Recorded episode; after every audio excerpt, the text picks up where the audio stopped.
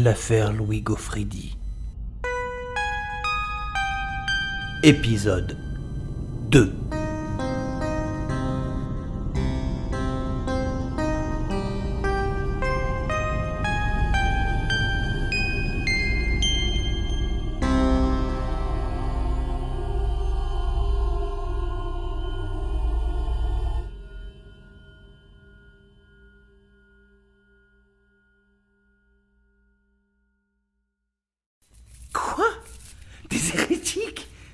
vous délirez complètement Et nous sommes au 21 e siècle, mon pote En plus, je, je prétends pas être historien, je fais des recherches pour mon propre intérêt J'ai le droit quand même Non, monsieur Demange.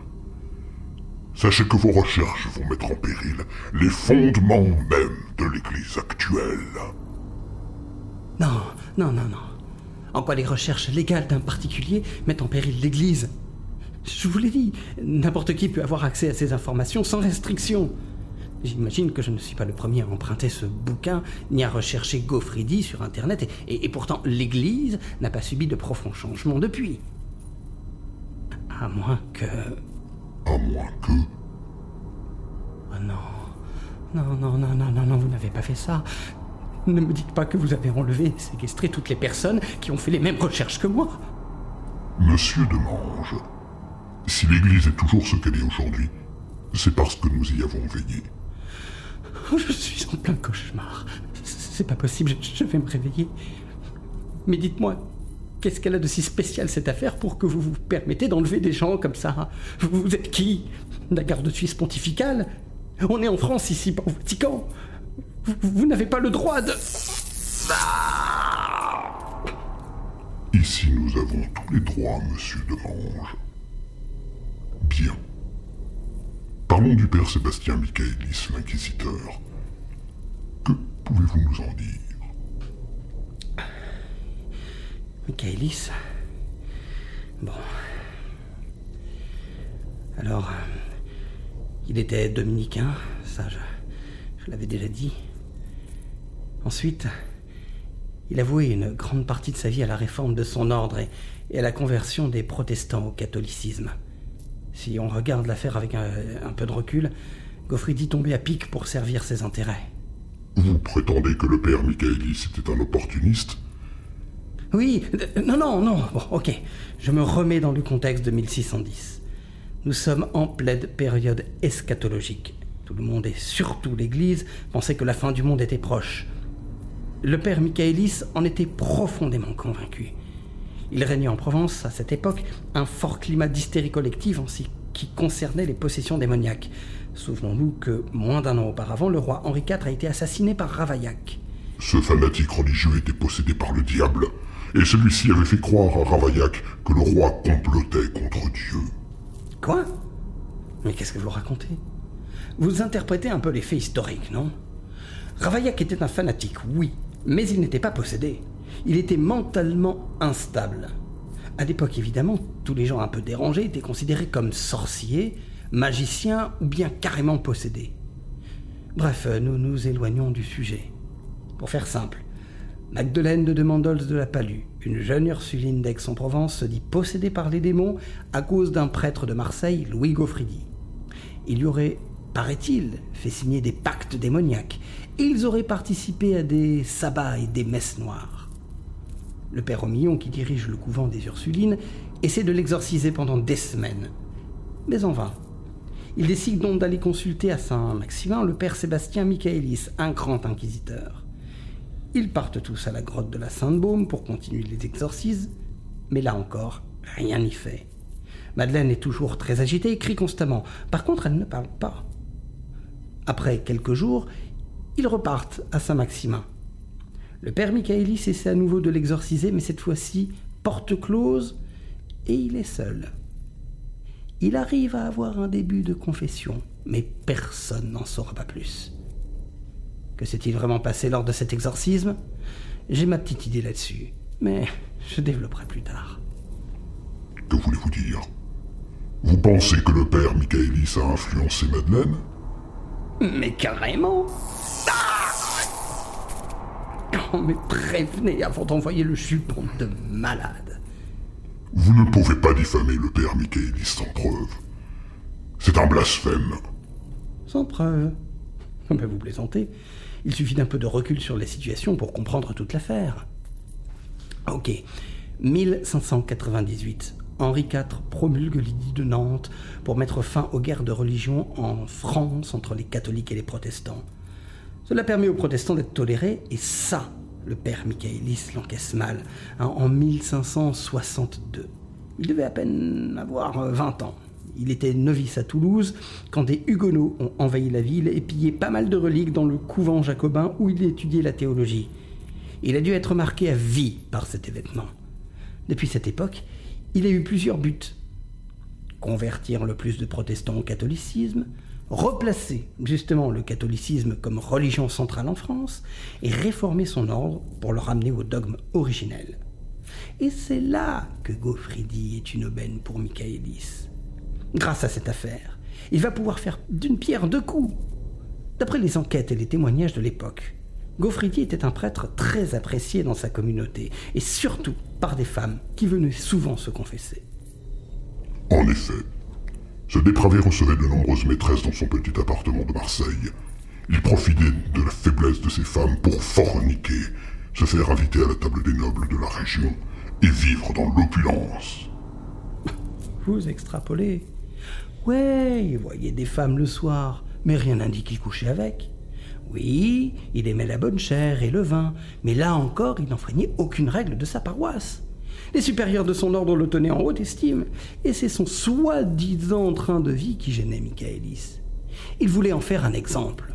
Quoi de mieux qu'un prêtre apprécié de tous et de bonne composition pour le ramener dans le droit chemin de sa réforme dominicaine? Michaelis voulait le retour du jeûne et de l'abstinence et de la prière de manière drastique. Dans cette affaire, ce n'est pas tant la possession qui a motivé Michaelis, mais avant tout le désir de réforme.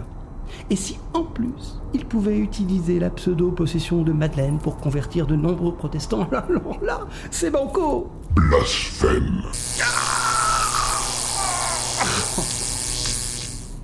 Vous aussi, vous extrapolez.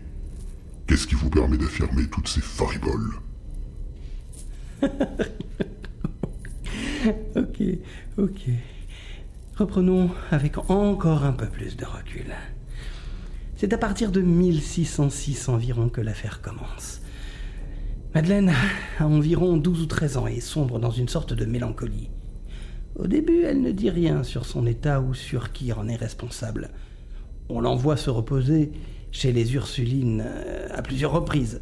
Ce n'est pas un ordre fermé, les jeunes filles peuvent rentrer et sortir comme bon leur semble. Mais bon, après plusieurs séjours là-bas, rien n'y fait. Elle est toujours dans le même état.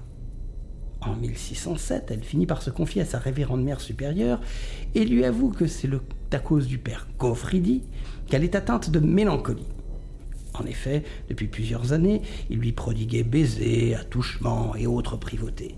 Il lui envoyait même des sortilèges et des maléfices afin qu'elle soit sienne. La mère supérieure en parla au père Romillon, le supérieur de l'ordre, mais rien n'y changea.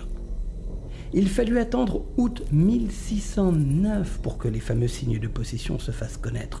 Donc pendant près de deux ans, nous pouvons penser que Madeleine était dépressive, mais absolument pas possédée. Est-ce que Gaufredi avait abusé d'elle? Peut-être, mais rien ne le prouve. Et selon plusieurs témoignages et entretiens aussi avec Madeleine, il s'avérait qu'ils étaient amoureux l'un de l'autre. Madeleine était une jolie fille, Gaufridi devait être pas mal non plus, hein, au vu du nombre de femmes qui lui couraient après. Bref, après plus de deux ans de déprime et de mal-être, n'étant pas suffisamment prise au sérieux car Gaufridi n'a eu aucune sanction, Madeleine a utilisé un autre stratagème, celui de la possession. Comme j'ai déjà dit, ils se trouvaient tous en pleine période d'hystérie collective. La fin du monde était proche et on prenait très au sérieux ces histoires de diables et de démons. Donc, en août 1609, elle commence à se tordre dans tous les sens et à pousser des cris inaudibles. Là, on commence à la prendre au sérieux, d'autres Ursulines lui emboîtent le pas et se disent posséder elle aussi, surtout une certaine Louise Capot. Pour le moment, rien n'est rendu public. Le père Romion préfère pratiquer des exorcismes en secret. Vous vous rendez compte Si au sein de sa petite congrégation, la moitié des filles est possédée, cela ferait vraiment mauvais genre.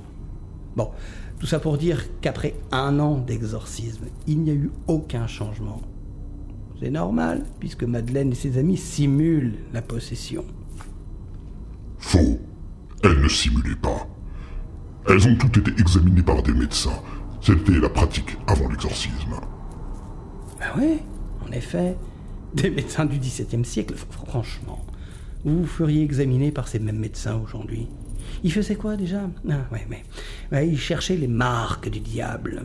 La, plupart du temps, ce sont des grains de beauté. Ils vous enfonçaient une aiguille dedans et si le sang ne coulait pas ou si vous ne sentiez rien, vous étiez possédé. Formidablement scientifique, non? D'autant plus que cette méthode pouvait être facilement trafiquée. Donc, après un an d'exorcisme, toujours pas d'amélioration. Gaufridi n'est pas inquiété et on envoie Madeleine voir le père Michaelis pour passer au niveau supérieur. Et c'est là, à Saint-Maximin, lors de cet exorcisme à huis clos entre Michaelis et Madeleine, que la deuxième partie de l'histoire commence. Michaelis, c'est un pro, un vrai, et il a vite compris le petit manège de Madeleine. Il lui propose un marché. Soit il la dénonce pour calomnie et toute sa famille en paye les frais sur plusieurs générations, soit elle l'aide dans son entreprise. Gaufridi sera puni et elle pourra être sauvée aux yeux de l'Église et de sa famille. Madeleine est coincée. Tout cela a pris une tournure qu'elle n'avait pas prévue. Madeleine est jeune, Michaelis a de l'expérience pour retourner l'esprit des gens et je pense qu'il n'a pas eu trop de mal à la convaincre de jouer son jeu. Blasphème. Hérétique. Comment osez-vous mépriser un serviteur de Dieu tel que le révérend père Sébastien Michaelis? Son seul but dans cette affaire était de libérer Madeleine du démon et de punir Gaufridi pour tous ses actes de débauche et de sorcellerie. Souvenez-vous que cet ignoble personnage avait signé une cédule, un pacte avec le diable lui-même. Mais oui, la cédule. oui, mais magnifique arnaque que ce pacte qui permettait à Gaufridi de souffler toutes les femmes. Mais l'ont-ils retrouvé quand les moines ont perquisitionné le domicile de Gaufridi? Non. Tout comme ce fameux manuscrit démoniaque qu'il avait hérité de son oncle et grâce auquel il a pu convoquer le diable lui-même. Celui-là non plus, personne ne l'a vu. Je l'ai brûlé, finit-il par avouer, sous la torture. Non, non, le pacte et le manuscrit démoniaque ne sont que des inventions de Michaelis. Tout comme ces exorcismes publics bidons à la grotte de la Sainte-Baume. Si on regarde bien, ce n'est vraiment qu'à partir de ce moment que nous apprenons le nom des fameux démons qui possèdent aussi bien Madeleine que la fameuse Louise Capot qui vient prêter main forte à cette mascarade. Comme elle était de parents protestants, Michaelis a dû lui promettre de sauver son âme si elle jouait le jeu de ces dialogues un peu trop savamment orchestrés. Ce n'est qu'à partir de ce moment que... Taisez-vous, suppôt de Satan. Ah ben non Vous vouliez savoir tout ce que j'ai découvert au travers de mes recherches Eh bien voilà, je vais tout vous dire.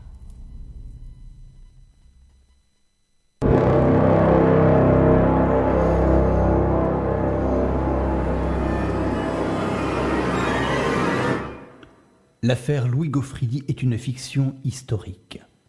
Elle a été conçue, écrite et réalisée par Romuald Rodriguez Lopez.